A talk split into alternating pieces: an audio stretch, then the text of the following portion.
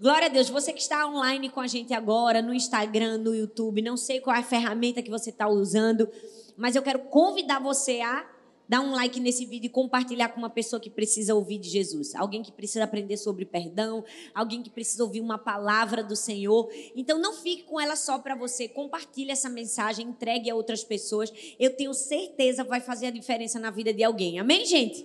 Inclusive você que está aqui também. Em nome de Jesus. Hoje tem uma palavra muito especial do coração de Deus para nós. É, eu confesso que essa palavra foi um divisor de águas na minha vida muitos anos atrás.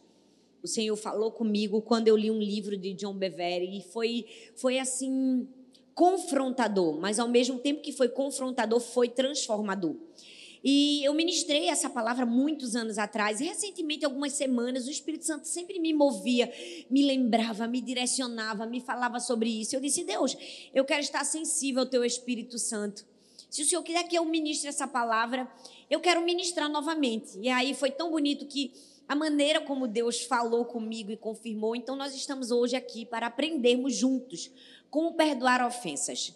A Bíblia diz em Lucas capítulo 17, verso de número 1, diz assim: É impossível que não venham escândalos. Numa tradução inglesa, a palavra usada para escândalos é ofensas, ou seja, é impossível que não venham ofensas. Esse texto nos deixa um sobreaviso. Todos nós seremos em algum momento da vida pegos por uma ofensa. Eu não sei se você sabe, mas a transliteração da palavra do original para o português é exatamente aquele lugar onde se coloca uma isca na ratoeira. A isca onde é colocada para se pegar um animal é exatamente esse lugar onde a gente encontra a essência dessa palavra. Hoje nós vamos falar sobre ofensas. E o texto já nos adverte, ele diz assim: é impossível que não venham ofensas. Uma das coisas muito interessantes quando a gente fala de uma armadilha, de uma ratoeira, é que ela sempre tem um elemento oculto. Ela tem uma isca, mas mais do que isso, a isca é tão atrativa, ela é tão perigosa que ela sempre precisa estar mais à vista do que a própria armadilha em si. Para que a pessoa não enxergue a armadilha, mas enxergue a isca e, encomendo a isca, ela se torne prisioneiro. O diabo usa muitas iscas para nos fisgar, para nos pegar em uma armadilha. E se eu pudesse passar esse microfone para muitas pessoas aqui, todo mundo teria uma isca para falar, para compartilhar. Ah, um dia o diabo me pegou com a isca tal, com a isca tal. Mas hoje eu quero compartilhar com vocês apenas uma isca. A isca da ofensa, a isca da falta de perdão. E todos nós, em algum momento da nossa vida, já fomos ofendidos. Quem é que nunca pode dizer assim: eu nunca fui ofendido? Em algum momento a ofensa já esteve diante de nós. O texto diz: é impossível que não venham ofensas. As pessoas são falhas e imperfeitas, e em algum momento elas vão nos ofender. Isso significa que talvez em algum momento da sua vida Satanás já colocou a isca da ofensa diante de você. Resta saber se você comeu ou não comeu. E hoje nós vamos aprender como nos livrar de cada uma delas, porque infelizmente a isca da ofensa é muito perigosa. A pessoa que come, ela não consegue perceber a armadilha. E ela fica tão centrada, tão focada em si mesma, que tudo gira em torno da ferida da ofensa. Logo, ela tem a sua visão obscurecida, entenebrecida. Ela não consegue perceber o todo. Ela não consegue perceber a armadilha, porque ela está tão presa à isca. Ela só enxerga a isca, que aquilo impede ela de perceber como o diabo projetou toda aquela armadilha. A Bíblia diz no Salmo 55, do verso 12 ao 14, diz assim: Pois não é o inimigo que me afronta, então eu poderia suportá-lo. Nem é um adversário que se exalta contra mim, porque dele poderia esconder-me. Mas és tu, homem, meu igual, meu companheiro, meu amigo íntimo Conversávamos juntos tranquilamente e em companhia andávamos na casa de Deus. A primeira verdade que esse texto nos diz é que nós só seremos ofendidos por quem é importante para a gente. Só vai doer quando você ama, quando você dá valor, quando é alguém que é próximo de você. A ofensa acontece geralmente com pessoas que andam com a gente. O salmista disse assim: poderia ter sido meu inimigo. Se fosse meu inimigo, eu conseguiria suportar, vencer, passar adiante. Mas não, foi meu amigo, foi quem comia no meu prato, foi aquele que sentava do meu lado no culto. A primeira coisa que nós precisamos entender é que a gravidade da ofensa é proporcional à proximidade.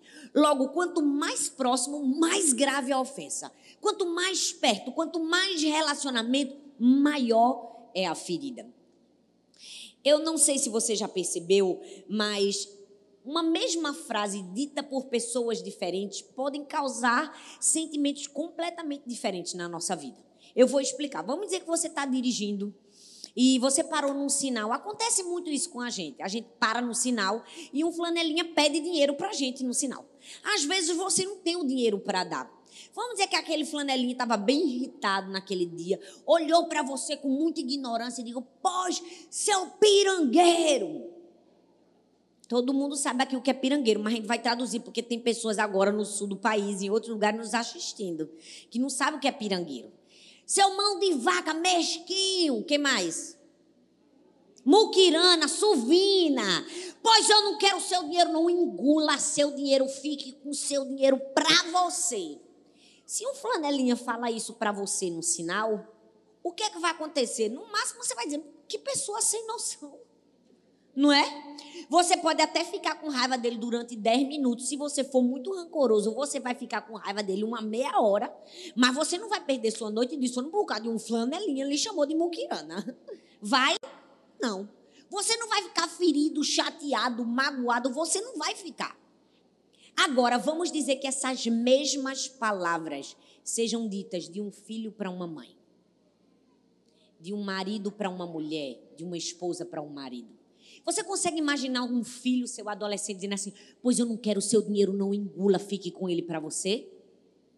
Você percebe que a ofensa ela está altamente ligada aos nossos relacionamentos. Logo, quanto maior o nosso relacionamento, mais grave a ofensa. E o que é que o diabo faz sabendo disso? Sujo, nojento, perverso, do jeito que ele é, ele coloca a ofensa dentro da família. Ele arma a cilada, o alçapão. Ele coloca a ofensa onde? Onde nós temos os nossos relacionamentos mais próximos. Aonde, gente? Na família. Quem nunca.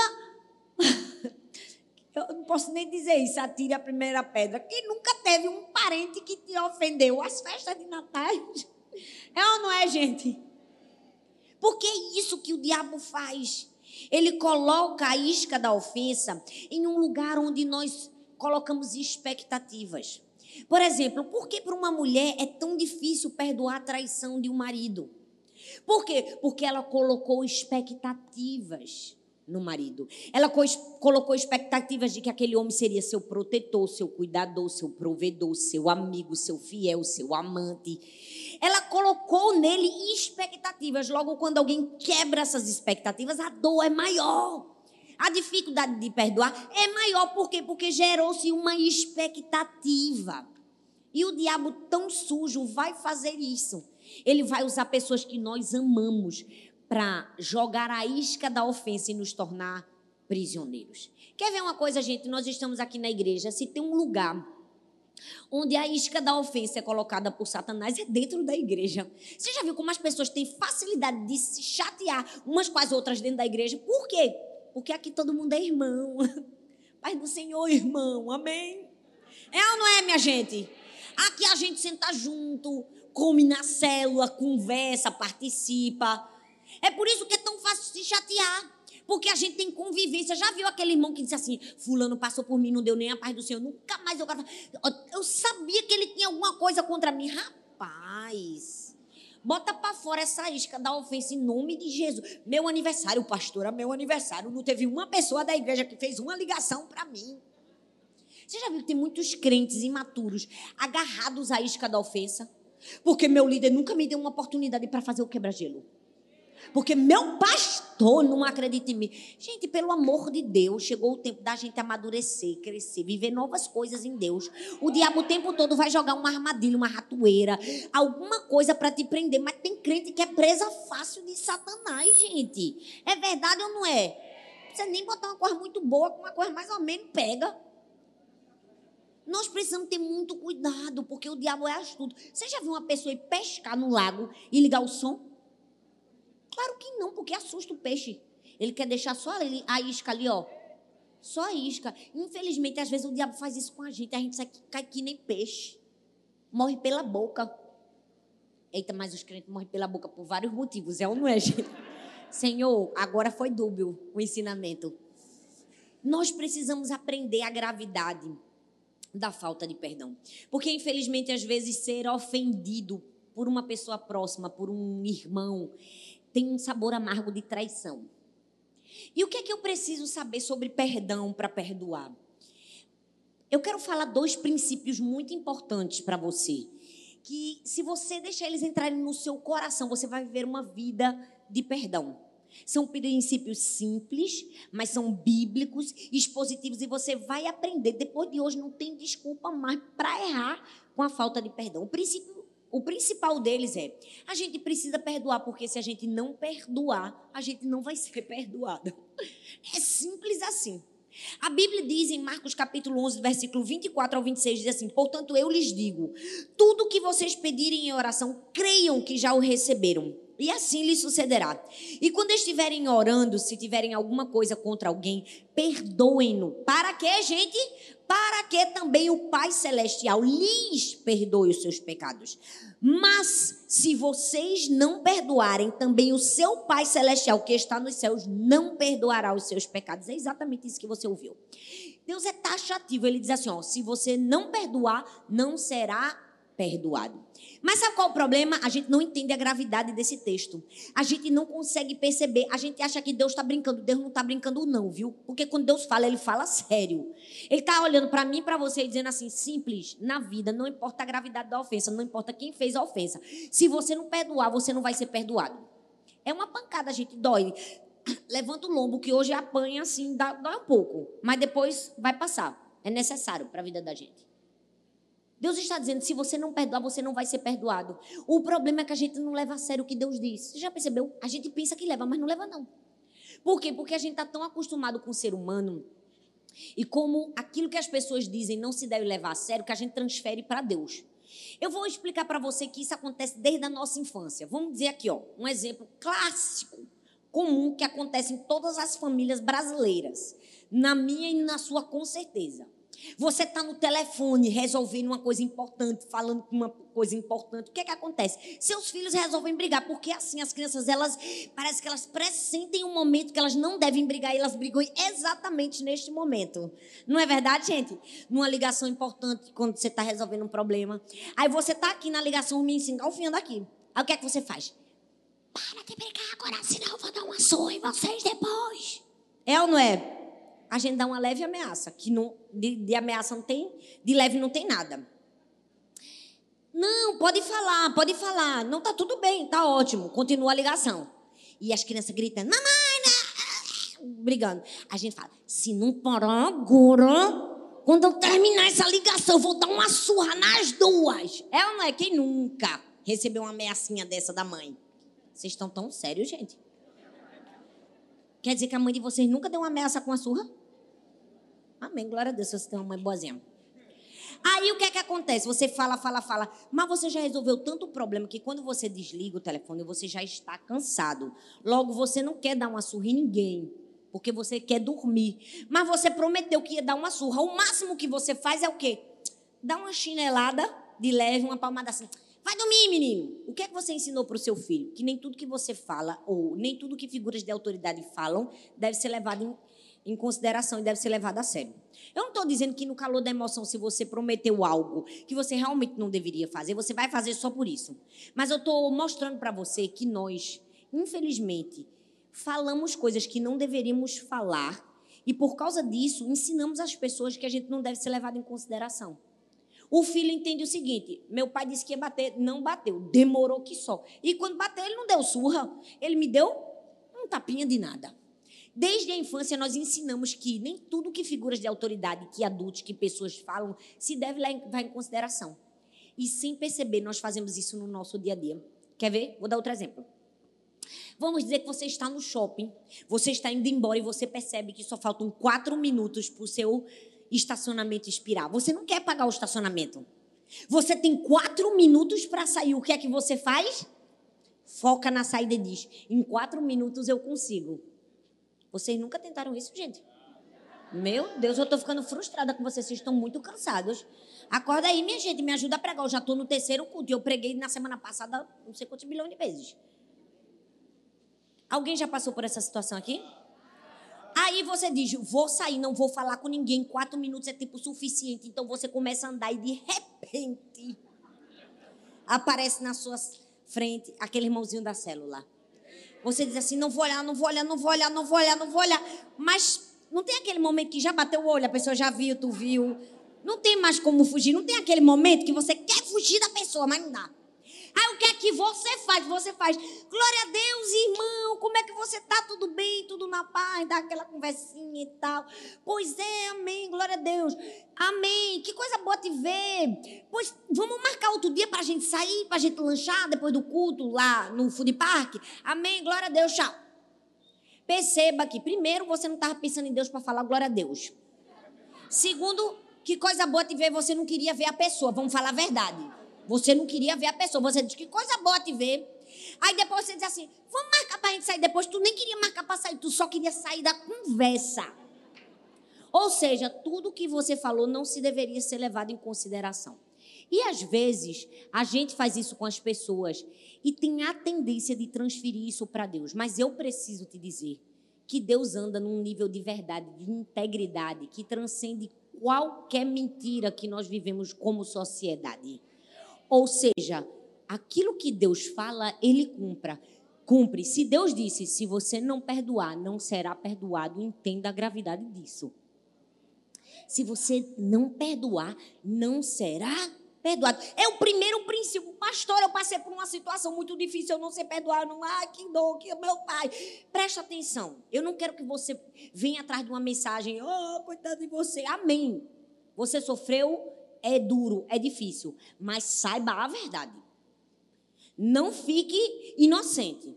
Porque tem muitos cristãos que eles só querem ser acariciados, afagados na sua dor. Oh, meu Deus, que coisa difícil. Presta atenção, a gente precisa ser menos sentimental e mais espiritual. A palavra de Deus diz: olha bem para mim aqui, ó. Se você não perdoar, você não vai ser perdoado. Então, você não tem outra saída. Você precisa perdoar. É isso que a Bíblia está deixando claro para mim e para você.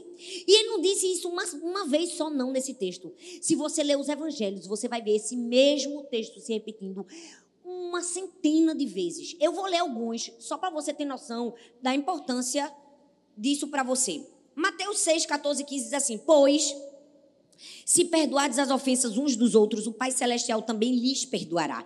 Mas, se não perdoarem uns aos outros, o Pai Celestial não lhes perdoará as ofensas. Agora vamos para Lucas. Lucas 6, 37, 38. Diz assim: Não julguem e vocês não serão julgados. Não condenem e não serão condenados. Perdoem e serão perdoados. Mateus 6, 12 diz assim: Perdoa as nossas dívidas, assim como nós perdoamos aos nossos devedores. Se eu perguntasse a cada um de vocês aqui, quem gostaria que Deus te perdoasse da maneira que você perdoa os outros? Pouquíssimas pessoas levantariam a mão, não é verdade? Mas deixa eu te dizer, é exatamente assim que acontece. Nós somos perdoados da maneira que perdoamos os outros. A Bíblia diz: Pois se perdoardes uns aos outros as vossas ofensas, o vosso Pai Celestial vos perdoará. Mas se não perdoardes, o vosso Pai Celestial não vos perdoará. Então não adianta você dizer assim: Deus, não me trata do jeito que eu trato seu, meu irmão, porque é assim que você será tratado. É a Bíblia que diz: da maneira que você liberar, perdoar e restaurar o seu irmão, você será perdoado, liberado e restaurado pelo próprio Senhor. Você entende a gravidade disso? Você entende a importância de perdoar? Você entende esse bumerangue? É assim: o que você dá, você recebe. Então, o primeiro princípio é: eu preciso perdoar, porque se eu não perdoar, não serei. Agora, para você não dormir, diga: se eu não perdoar, com vontade, se eu não perdoar, não serei perdoado. Segundo princípio importante sobre o perdão, eu preciso perdoar. Porque quem não consegue perdoar se esqueceu da grande dívida que foi perdoado. Eu amo aquele momento em que Pedro se aproxima de Jesus e Jesus quer nos ensinar a importância do cativeiro da falta de perdão. E Pedro Pedro era muito falastrão. Pedro era aquela pessoa que gostava de contar goga. Pedro era aquele crente que sempre se achava mais crente que os outros. Não tem não, né? Pedro na igreja. Quase não tem nas nossas igrejas. Aquele Pedro, aquela pessoa que diz assim: Deus vai se impressionar com a minha capacidade de perdoar agora. Ele disse assim para Deus. Então se aproximou Pedro e disse a Jesus: Senhor, quantas vezes deverei perdoar o meu irmão quando ele pecar contra mim? Até sete vezes? Eu fico imaginando Pedro dizendo assim: impressionei Jesus agora. Já é difícil perdoar uma vez. Sete vezes? Vai me dar um cargo maior agora. Aí Jesus disse assim: Pedro, Pedro, eu vou te ensinar a importância do perdão agora. Como é que Jesus responde a Pedro? Ele conta a ele uma parábola. Ele diz assim: Por isso o reino dos céus Pode comparar-se a um certo rei que quis fazer as contas com seus servos. E começando a fazer as contas, foi-lhe dado a alguém que lhe devia 10 mil talentos. Presta atenção que essa parábola é importante para você. Um rei tinha um servo que devia 10 mil talentos. Eu não sei se você sabe, mas um talento era uma unidade de medida que poderia ser utilizada para medir o ouro, a prata ou qualquer outra especiaria, qualquer outro instrumento. Vamos dizer que era o ouro. Um talento era o equivalente àquilo que um homem poderia carregar nas costas. Ou seja, mais ou menos 34, 35 quilos. Logo, 10 mil talentos era o equivalente a 350 toneladas de ouro. E 350 toneladas de ouro transferidos para os dias atuais seria o equivalente a 4,5 bilhões de dólares. O que é que Deus estava nos ensinando com esta parábola? Que aquele rei tinha com aquele, ou aquele servo tinha com aquele rei uma dívida impagável. Uma dívida que não tinha como pagar. Quem vai pagar uma dívida de 4,5 bilhões? Era uma hipérbole, era algo para mostrar assim, é tão grande, mas tão grande, mas tão grande que ele não tinha como pagar. E quem é o rei? O rei é a figura de Cristo, que nos perdoou uma dívida impagável, porque a dívida que eu e você tínhamos do pecado em relação a Deus era impagável, mas ele voluntariamente decidiu nos perdoar. Só que aí, quando o rei, que é Cristo, nos perdoa de uma dívida impagável, sai aquele servo feliz porque foi perdoado. E a gente imagina, agora ele vai fazer o mesmo com as outras pessoas. Mas a parábola continua e diz que ele encontra um conservo, ele encontra alguém que lhe devia Quanto, pastora? 100 denários. Ele tinha alguém que lhe devia 100 denários. E o que era 100 denários, pastora? Um denário era o equivalente a um dia de trabalho. Logo, 100 denários era aproximadamente 46 mil dólares, se a gente fosse fazer a mesma transferência. O que isso significa? Que as nossas ofensas, uns em relação aos outros, se comparadas às nossas ofensas em relação a Deus, é o mesmo que 46 mil contra 4,5 bilhões. Não tem como comparar. Deus estava ensinando um princípio para mim e para você. A ofensa que você tem contra sua irmã, sua cunhada, sua sogra, a irmã da sua célula, a pessoa que sentou do lado da sua cadeira, seu chefe, sua colega de trabalho, se comparada ao perdão que eu ofereci a você, é 46 mil junto de 4,5 bilhões. Não tem como comparar. Você entende a gravidade? Ou seja, se eu não perdoo, eu estou me esquecendo que eu fui perdoado de uma dívida impagável. Aí o texto diz que o rei diz assim: Pois agora você não quer perdoar, você volta e você vai ter que pagar a dívida impagável. Você entende que você precisa perdoar para ser perdoado, mas você também precisa perdoar porque se você não perdoou, você tem amnésia espiritual. Você se esqueceu da dívida que você foi perdoado. E se tem uma coisa que a gente tinha em relação a Deus, era dívida. Era ou não era, minha gente? Era. O texto diz, e o versículo mostra, que Jesus, para deixar bem claro o que ia acontecer com quem não perdoasse. Ele diz assim, ó. Indignado o seu senhor o entregou aos atormentadores. Fala comigo, atormentadores. Até que pagasse tudo o que lhe devia. E o texto diz: Assim vos fará também meu Pai Celestial, se de coração não perdoardes cada um ao seu irmão as suas ofensas. Deixa eu te dizer uma coisa. Quando Jesus trazia uma parábola nos evangelhos, normalmente ele não explicava o significado da parábola. Quando Jesus trazia uma parábola, ele explicava quando os discípulos pediam para que ele explicasse. Aqui, Jesus não queria deixar margem de erro. Aqui, Jesus queria dizer assim: eu preciso que todo mundo entenda a gravidade da falta de perdão. Logo, depois da parábola, eu vou fazer o favor de explicar. Ele diz assim: olha, presta atenção. Assim vos fará também o meu Pai Celestial, se de coração não perdoardes cada um ao seu irmão as suas ofensas. Ou seja, quem não perdoa será torturado. É pesado, né? Mas é a Bíblia. A Bíblia diz que o servo que não quis perdoar foi levado para ser torturado. E o dicionário define tortura como uma agonia de corpo e de mente. Então presta atenção. Quando nós não perdoamos, nós recebemos uma permissão para ser perdoado. Eu vou explicar melhor para você. Você já viu uma pessoa que não perdoou, vingativa, com ódio, com raiva, com vingança, com ira no seu coração ter paz?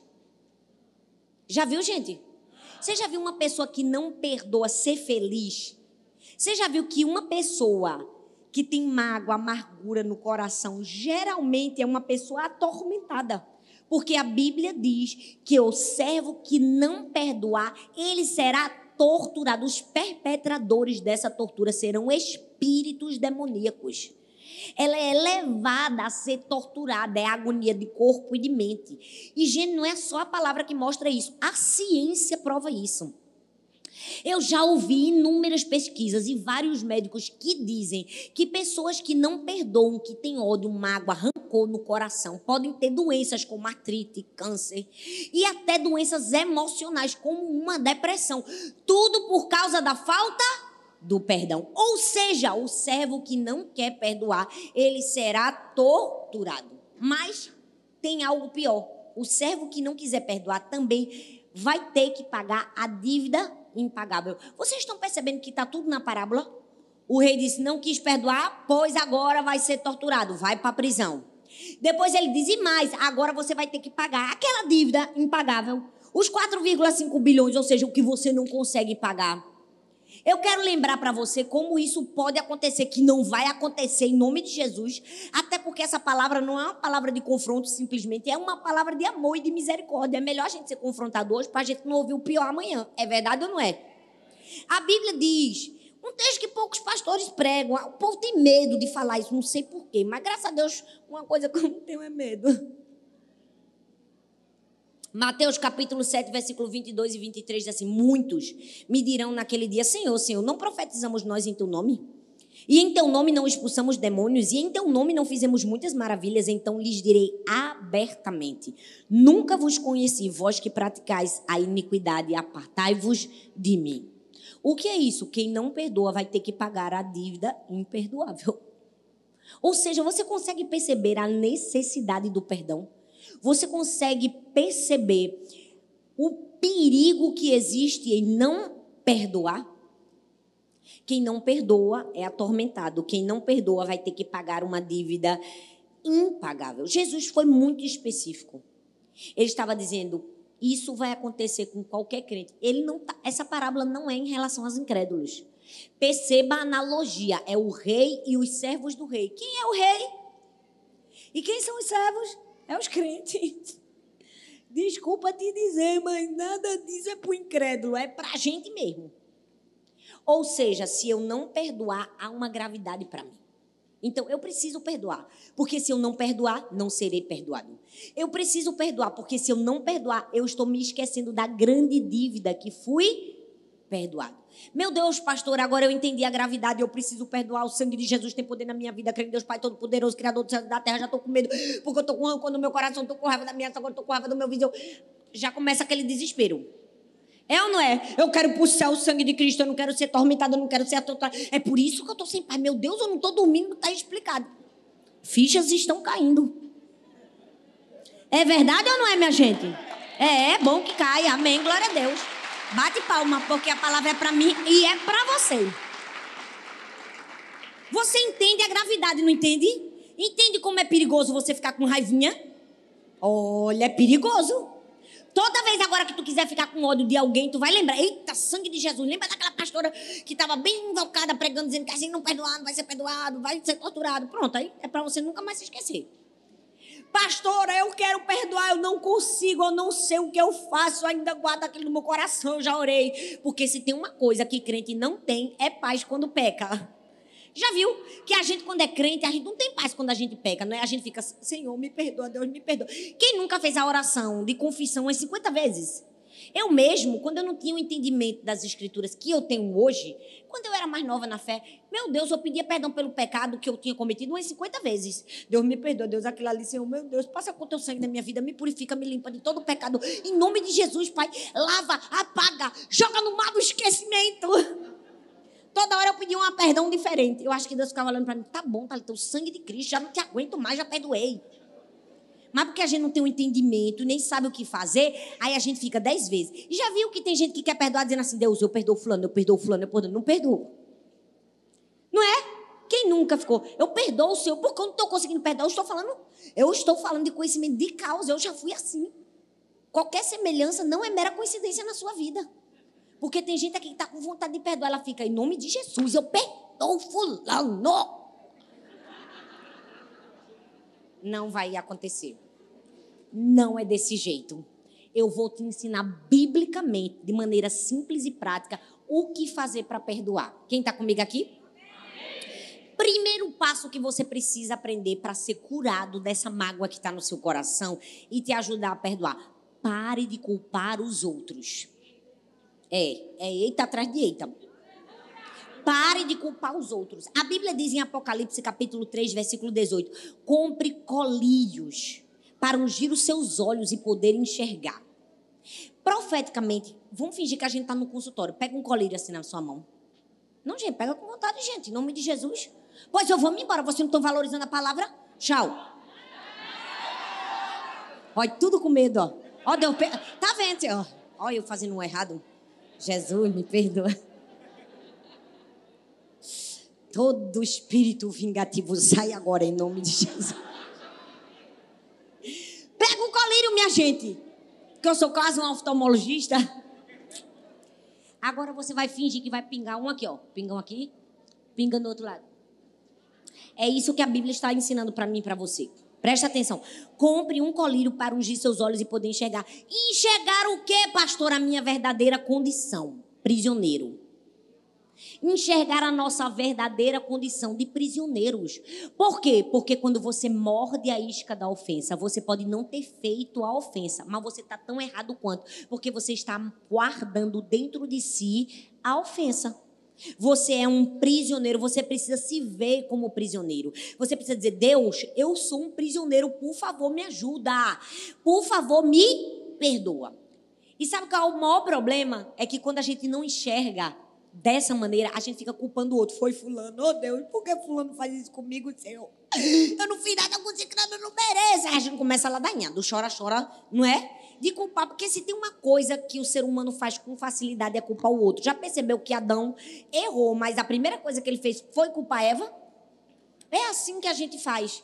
E, infelizmente, culpar os outros não nos permite enxergar as nossas próprias falhas de caráter, as nossas ausências, a nossa imaturidade, a nossa falta de obediência, a nossa pequenez.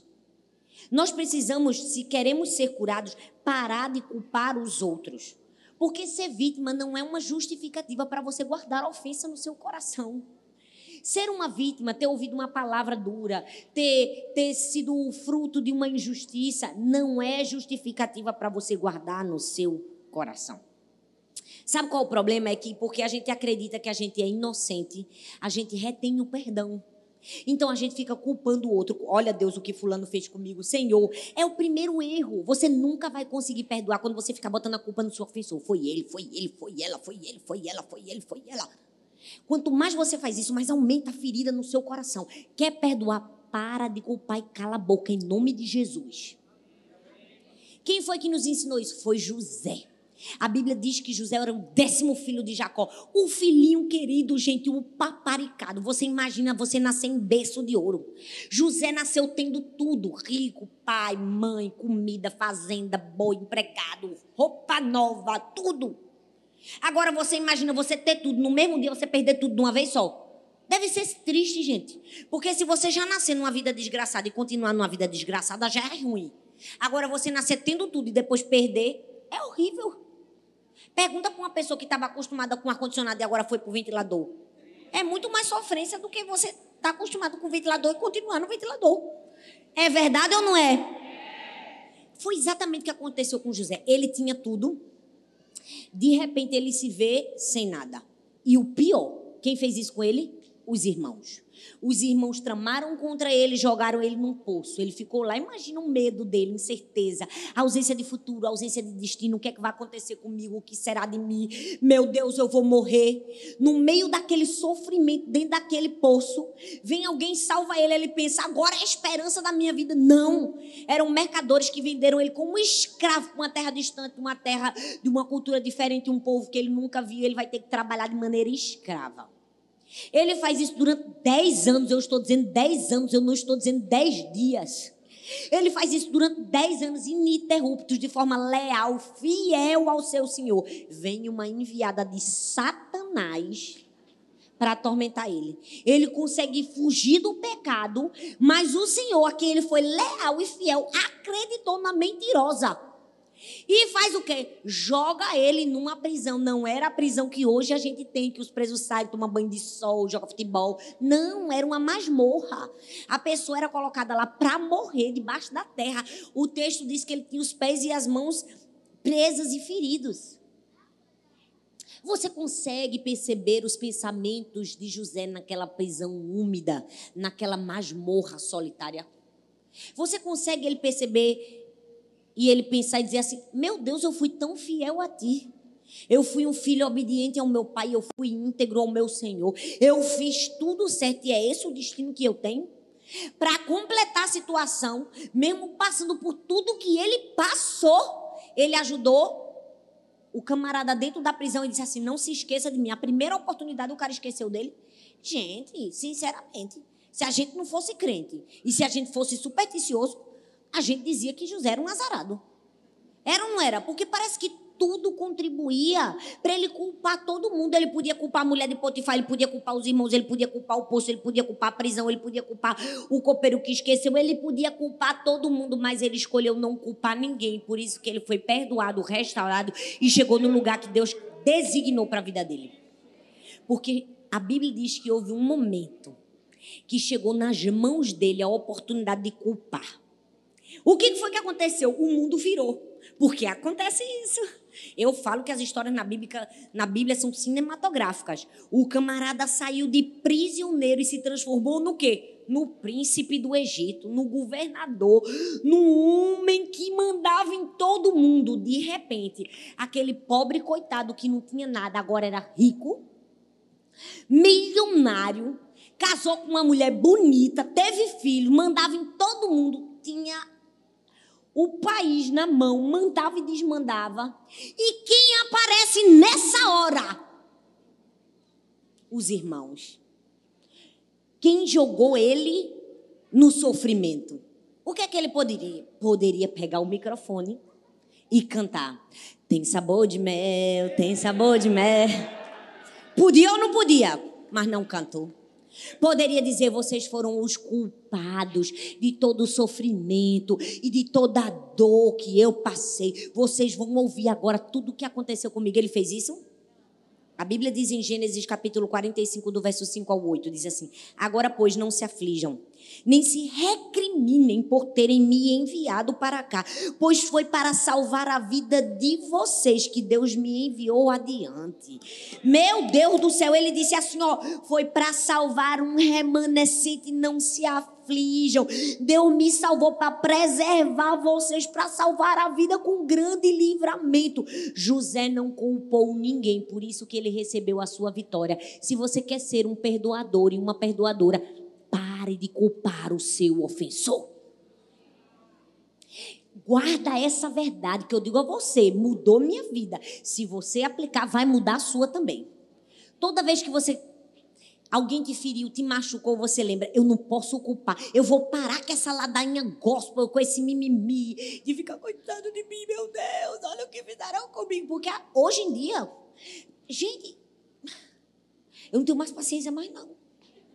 Eu não tenho nem temperamento para essas coisas. É uma pregação de assim, o rejeitado, o coitado, o desprezado, o desacreditado. Que nada que desprezado, que desacreditado. Jesus sempre acreditou na gente. É, é um povo gosta de ser lambido hoje. É, é, ah, deixa eu alisar a sua ferida. Como se alisar a ferida curasse a ferida dos outros. Não, as pessoas, elas amam esse tipo de mensagem. Ai, meu Deus, coitado de mim. Deixa eu te dizer, essa mensagem vai te enfiar num buraco sem fim. Você vai ser uma pessoa amargurada, infeliz pro resto da sua vida. Se você quer ser livre, você tem que aprender a perdoar. E perdoar é abnegação. É parar de culpar os outros. Parar de sentir pena de si mesmo. E quando alguém te fizer mal, diz assim, não se culpe. Não se culpe, não se aflige, não Olha, não se sinta mal pelo que você fez comigo. Foi para salvar você, foi para lhe dar riqueza, foi para dar para você um prato de comida quando a fome chegasse. Foi para dar você e a sua descendência um lugar para você morar. Gente, isso não é o coração de uma pessoa ofendida. Isso é o coração de um perdoador.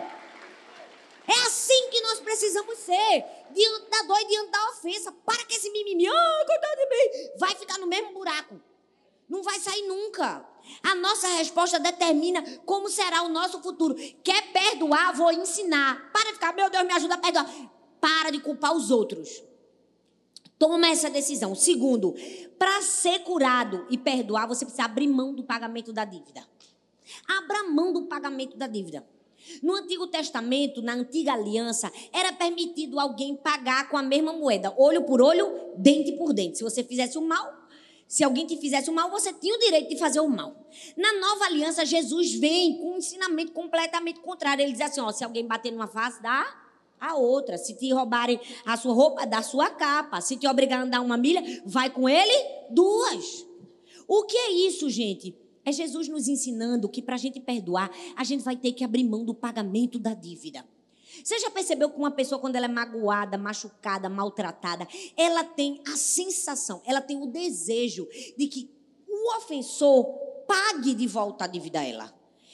Talvez não é monetário. Às vezes, tudo que a pessoa quer é um pedido de desculpa.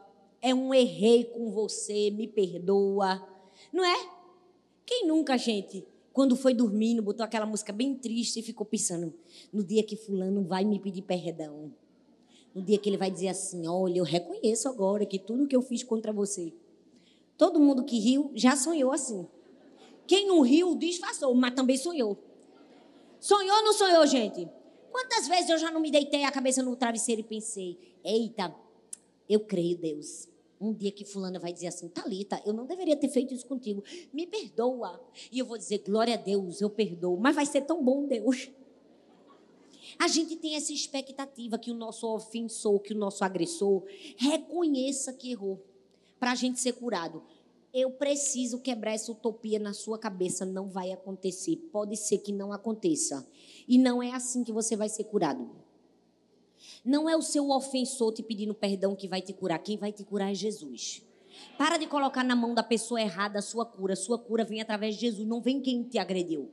O problema é que a gente acha que vai ser curado quando quem nos agrediu pedir perdão. E se nunca pedir? Tu vai viver assim eternamente. Nós precisamos aprender a abrir mão do pagamento da dívida. Você já parou para pensar que se Jesus tivesse esperado que a gente fosse até ele pedir perdão para que ele morresse por nós, ele nunca teria morrido? Eu amo que Jesus foi à cruz do Calvário e morreu por mim por você, antes da gente ter ido a Ele pedir perdão. Ele nos ensinou que antes de confessarmos os nossos erros, Ele já estava nos perdoando. E a Bíblia mostra que quando Jesus fez isso, ele cancelou toda a dívida daquele que verdadeiramente se arrepende. Ou seja, se alguém errou com você, se arrependeu, Jesus já cancelou a dívida dele. Por que você está querendo ser o agiota de Satanás cobrando uma dívida que Jesus já pagou? O problema é que às vezes a gente está fazendo isso. A gente está dizendo, vai me pagar. E Jesus dizendo, eu já paguei a dívida. Eu já cancelei a dívida. E tu és o agiota de Satanás. O problema é que a gente está cobrando das pessoas uma dívida que Jesus já cancelou. Nós precisamos abrir mão do pagamento da dívida. E quem foi que nos ensinou a abrir mão do pagamento da dívida? Agora vamos para outro? Quem ensinou a gente a abrir mão do pagamento da dívida foi Davi. Gente, vamos falar a verdade. Davi foi perseguido por Saul, viu? O camarada foi até as últimas consequências para matar Davi. Mas Davi o tempo todo tentava mostrar para ele que ele não, não tinha motivo para isso. Davi fala assim, ó, olha, vê que há em mim, que não há em mim nem mal, nem rebeldia. Eu não pequei contra ti, pelo amor de Deus, Saul. Eu não sou teu inimigo, para de me perseguir. Mas o texto diz que Saul continuava a perseguir. Ou seja, era uma questão de vida ou de morte. E aí, em um dado momento, porque eu falei, sempre tem um momento estratégico. Saul aparece deitadinho, dormindo em berço esplêndido, na frente de Davi. E quem é que está do lado dele? O fiel escudeiro dele, que foi enviado pelo diabo para tentar ele de maneira errada. Disse assim: Davi, precisa manchar suas mãos de sangue, não. Deixa eu mesmo manchar. Com um só golpe eu mato ele. Deixa eu matar, Davi. Deixa eu livrar a tua vida dessa agonia de ficar fugindo da morte. Porque era assim que ele vivia. Era matar ou morrer, gente. Aquilo ali era a defesa pessoal dele. Mas o que é que Davi responde? Ele diz assim: ele diz assim, que o Senhor me livre de fazer tal coisa ao meu Senhor, de erguer a mão contra ele, pois é ungido do Senhor. O que é aquilo, pastor? Aquele exército adormecido diante de Davi era um teste de Deus para saber se Davi iria estabelecer o seu trono de acordo com o coração de Saul ou ia permitir que Deus fizesse sua justiça perpétua para sempre. Deus estava analisando Davi para saber se ele ainda tinha um coração de pastor de ovelhas ou se agora ele era alguém com o coração de Saul, inseguro e inconsequente. Na vida da gente também é assim. Sempre vai aparecer alguém com o coração de Saul para testar e descobrir pessoas com o coração de Davi. A questão é: eu tenho o coração de Saul ou de Davi? Deus vai colocar na sua vida pessoas com o coração de Saul para saber se você é perdoador como Davi ou se você vai querer fazer a sua história baseada com a vingança das suas próprias mãos ou vai permitir que o Senhor just, faça a sua justiça. Porque é errado os filhos de Deus vingarem, exceto Deus vingar, mas os filhos de Deus não. Então, Davi faz aquilo que precisava ser feito. E sabe o que é que eu mais amo nessa história, gente? É que como foi lindo Davi deixar Deus vingar ele. Porque o que é que acontece? Ele, Saul não morre pelas mãos de Davi, não morre pelas mãos dos seus soldados. E quando Saul morre, o que é que acontece? Quem matou vai para onde? Vai para Davi. Contra Goga, matei teu opressor. Eu acho que na cabeça dele ele disse assim: vou ganhar agora um jantar no coco bambu. Não, Davi vai me pagar algum jantar. Alguma coisa ele vai fazer por mim. Eu matei quem perseguia ele. E o camarada chega junto de Davi e disse assim: matei Saul. Sabe o que é que Davi manda fazer com ele? Manda executar ele. Davi manda matar quem matou o seu inimigo. E mais, Davi não só faz isso não, ele proíbe que todas as pessoas na rua falem que Saul morreu para que o inimigo não se alegrasse. E mais, Davi escreveu uma música em honra a Saul, para que as pessoas chorassem e cantassem. Ele mandou as pessoas chorarem a morte de Saul e disse: "O lugar onde Saul morreu nem planta, nem colhe, nem faz nada em honra a Saul e a família dele". O que é isso, minha gente? É uma pessoa ofendida? É não uma pessoa perdoadora. É uma pessoa ensinando para mim e para você que quando alguém falhar com a gente, a gente precisa abrir mão do pagamento da dívida. Davi poderia, ele tinha a chance em suas mãos, mas ele abriu mão do pagamento da dívida. Abra mão do pagamento da dívida. Pare de culpar a pessoa que te ofendeu e pare de ficar fantasiando na sua cabeça como ele vai te pedir perdão, porque se ele não te pedir, você vai viver infeliz pro resto da sua vida. Se ele não se arrepender, você vai colocar sua vida na mão de alguém que não se arrepende. Terceira lição: para ser curado e perdoar, você vai ter que pedir perdão para quem você ofendeu. Dói, é isso mesmo. Porque a gente tem a sensação de que só a gente é ofendido, não é? Mas vamos parar com essa, essa história que ninguém aqui é estrela? Todo mundo foi ofendido? Foi, mas todo mundo ofendeu aqui. Quem nunca não ofendeu uma pessoa, gente? Talvez antes de vir para a igreja você ofendeu alguém.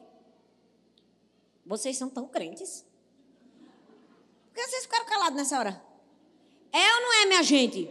Pois fale em nome de Jesus. Diga, é, pastora, sangue de Cristo tem poder na minha vida. Essa pessoa sou eu. Porque a gente tem que ter senso de, de pecado próprio. Não é de justiça própria, não. Inventei essa agora. Em algum momento da sua vida você errou com alguém. Então eu vou ensinar para você duas palavrinhas muito importantes que vão mudar a sua vida. Diga assim comigo: você tem razão, me perdoe. Não, mas vamos falar com vontade. Se estica na cadeira e diz assim: você tem razão, me perdoe. É difícil, né? Tem gente que chega em gasga. Respira. Fala assim: você tem razão me perdoe. Por que, que a gente não fala mais essas palavras para o marido? Agora é a chance e a oportunidade do marido dizer para a esposa a esposa dizer para o marido. Fala assim: você tem razão. Me perdoe. Por que a gente não fala isso para as pessoas? Por quê? Porque a gente também ofende. Então, como é que a gente vai ser curado e vai aprender a perdoar, gente? Pedindo perdão. Se você ofendeu alguém, vá e peça perdão. Porque o humilde, gente, ele sempre está disposto a renunciar, ele não é de dura serviço, ele não tem um coração voluntarioso. Terceira lição, peça perdão a quem você ofendeu. Quarta, quarta, peça perdão a quem ofendeu você. Agora é que o negócio pega. Peça perdão a quem ofendeu você. Pastor, o sangue de Jesus tem poder. Tem poder, tem poder, tem poder. Mateus 18, 15 diz assim: ó, se o seu irmão pecar contra você, não foi você, não, foi seu irmão. Vá a sós com ele, mostre-lhe o erro, e se ele não ouvir você, e se ele o ouvir, você ganhou o seu irmão. Vou explicar uma coisa. Tem gente que faz uma hermenêutica completamente errada dessa, desse texto. Acha que você deve procurar o seu irmão para condenar o seu irmão. Mas você precisa procurar o seu irmão para se reconciliar com o seu irmão. Porque você vai perceber que o versículo aqui da Bíblia, ele dá várias progressões do que uma pessoa precisa fazer com quem lhe ofendeu. Ele diz assim, ó: "Mas se ele não ouvir, leve consigo mais um ou dois, de modo que qualquer acusação seja confirmada pelo depoimento de duas ou três testemunhas. Se ele se recusar a ouvi-los, conte à igreja. Se ele se recusar a ouvir também a igreja, trate-o como pagão ou publicano." Cada uma dessas progressões no texto tem a mesma essência, reconciliação. É como se Jesus estivesse dizendo: continue tentando, continue tentando, continue tentando. Tente até você conseguir. Jesus estava nos ensinando o que a gente precisa fazer para receber o perdão e perdoar. Jesus estava dizendo: vá em quem ofendeu você. Rapaz, resolva essa situação. Vamos viver em paz uns com os outros. Mas sabe qual o problema? Quando a gente é ofendido, você já percebeu que a última pessoa que a gente procura é o ofensor? A gente gosta de procurar os outros para contar que o ofensor fez mal, né? Fulano fez isso comigo, irmão, ora aqui por mim, em nome de Jesus. A gente gosta que as pessoas é, digam, meu Deus, fulano fez isso contigo, sangue de Cristo. A gente se sente acalentado, justificado, cuidado, amado, quando as outras pessoas sentem pena da gente. Sabe como é o nome disso? Egoísmo. Por que, que você não procura quem te ofendeu e não fala para ele? Fica falando mal. Sabe o que é isso? É fofoqueiro e fofoqueira. Irmão, ora por mim. É não, dê nome ao seu pecado, é a sua língua. Você está querendo que os outros sintam pena de você. Você está querendo se sentir um injustiçado das nações. Rapaz, te resolve com quem te ofendeu. Para que toda a igreja saber que fulano fez isso contigo? Tu está querendo denegrir a imagem do outro ou tu está querendo perdoar e ser livre? A Bíblia diz que você precisa perdoar. É para mudar de vida. Sabe, é por isso que muitas pessoas não crescem, gente. A gente precisa querer crescer, querer avançar. Olha, o crescimento físico, ele, ele é produto do tempo. Você não tem como obrigar uma criança de 7 anos a ter 1,80m, porque é o tempo que dá o crescimento para ela. O crescimento intelectual é fruto do aprendizado, do ensino. Agora, o crescimento espiritual nem é fruto do tempo, nem é fruto do aprendizado, é fruto da obediência. Fazer o que é necessário ser feito. Se Deus disse, vai até ele, pede perdão, pede perdão. Se Deus diz, vai até ele, se humilha, se humilha. Você consegue entender? Fala comigo, obediência. Respira fundo. tá acabando. Vamos pro último? Vamos pro último, gente?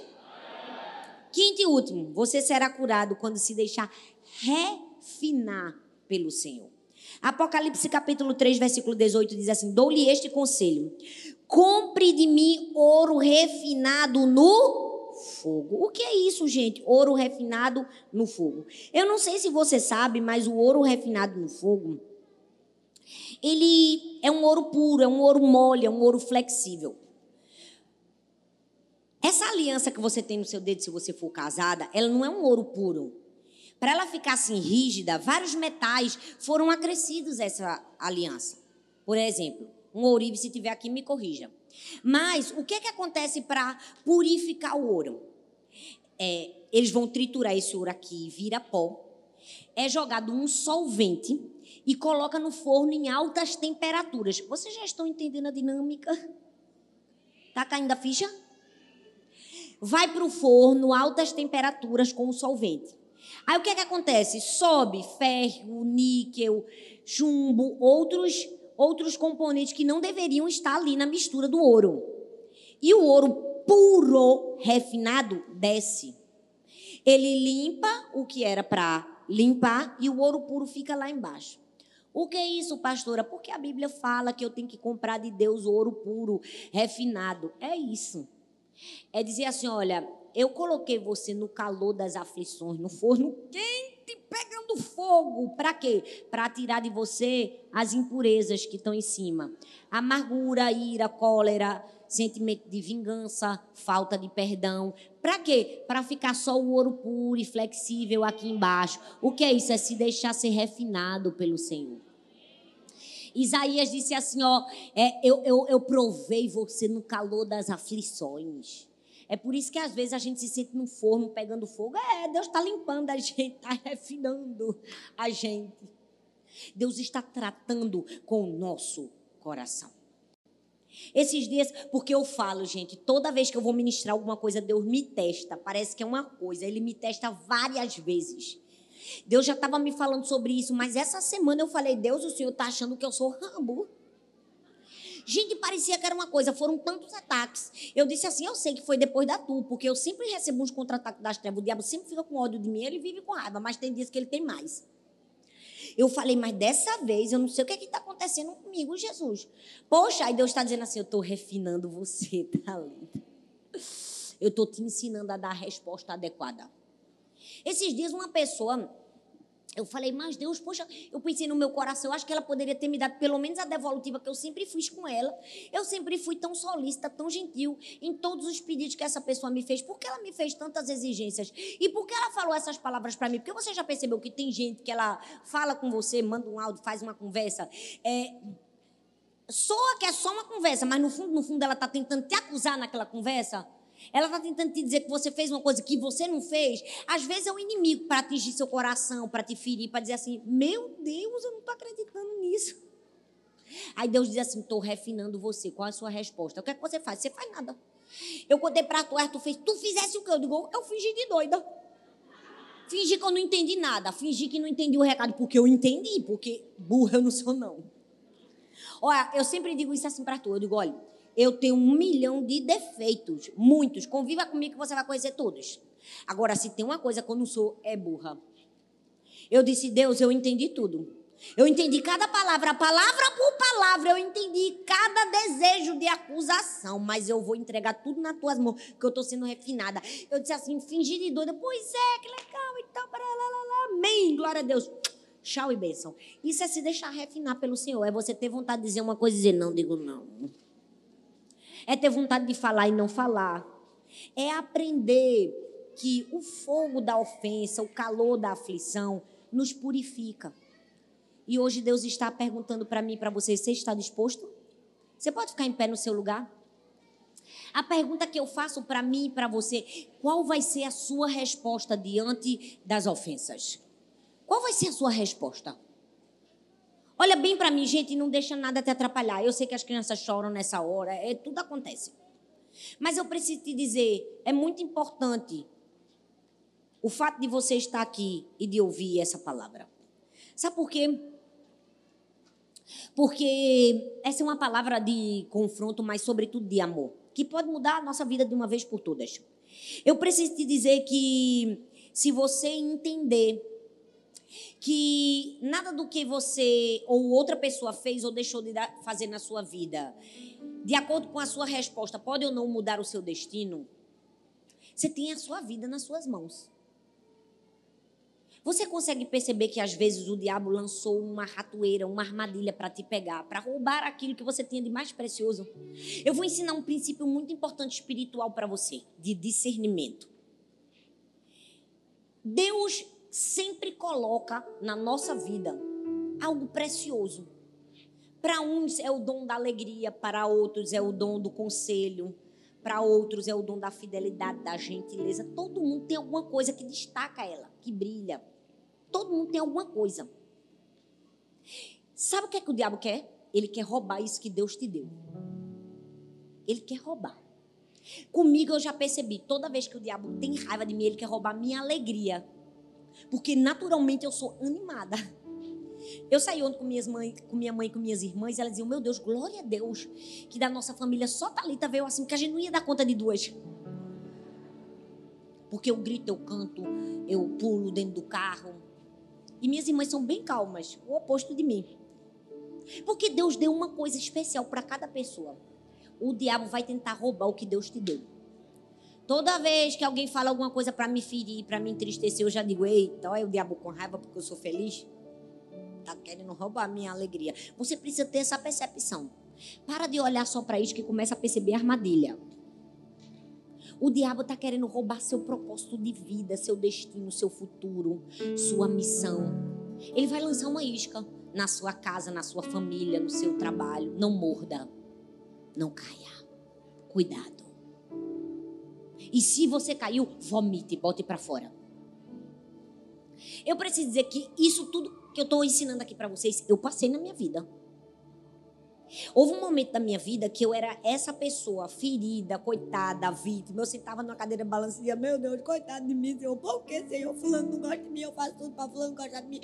Mas não tem jeito. Deixa eu te dizer uma coisa. Para de querer ser Deus, que nem Deus agradou todo mundo. Não é você que vai agradar. Problema é que a gente tem essa sensação falsa. Tem gente que não vai gostar da gente. Não vai gostar por narcisismo, não vai gostar porque tem raiva, tem inveja, um milhão de coisas. O problema é que quando a gente ainda não é tratado, não tem uma identidade firmada em Deus, a gente coloca na mão de outras pessoas o amor que só Deus pode preencher. E eu já passei por essa fase na minha vida. Graças a Deus eu sou completamente livre. Eu posso dizer isso de coração aberto. Mas antigamente eu me entristecia demais, eu queria porque queria. E eu me lembro que eu passei por muitas ofensas e muitas feridas no meu coração. Foi uma gradação. Até um dia que algo aconteceu na minha vida, eu tomei uma decisão. Toda vez que aquela pessoa dizia uma palavra para me ferir, fazia uma graça, fazia um mal contra mim, eu chorava, eu me aperreava, eu contava tudo para Arthur, porque eu não tinha ninguém para contar, eu só podia contar para meu marido mesmo, porque o segredo só pode ficar entre a gente, para de ficar contando para as irmãs dos outros, os fofoqueiros da igreja. E eu chorava e dizia: Meu Deus, irmão, por quê? Eu faço tudo certo, eu faço tudo certo, meu Deus. Eu disse: Nunca mais eu vou falar. Nunca mais eu vou culpar um, um ofensor. Nunca mais. Eu tomei a decisão. Eu olhei para todos. Se você tem minha palavra, você tem minha promessa. Pode fazer o que for, nunca mais eu abro a boca para falar, sabe? Porque toda vez que eu chorava para tu, eu achava que eu estava desabafando. Eu estava aumentando minha ferida. Para de chorar. Para de culpar. Depois, sabe o que foi que eu fiz? Eu abri mão. Eu digo, quer saber?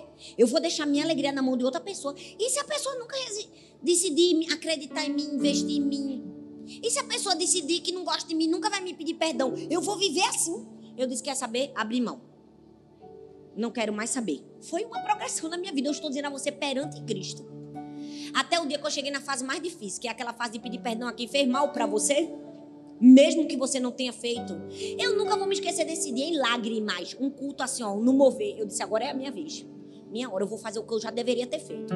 Cheguei na pessoa e disse assim: Eu vim aqui para lhe pedir perdão.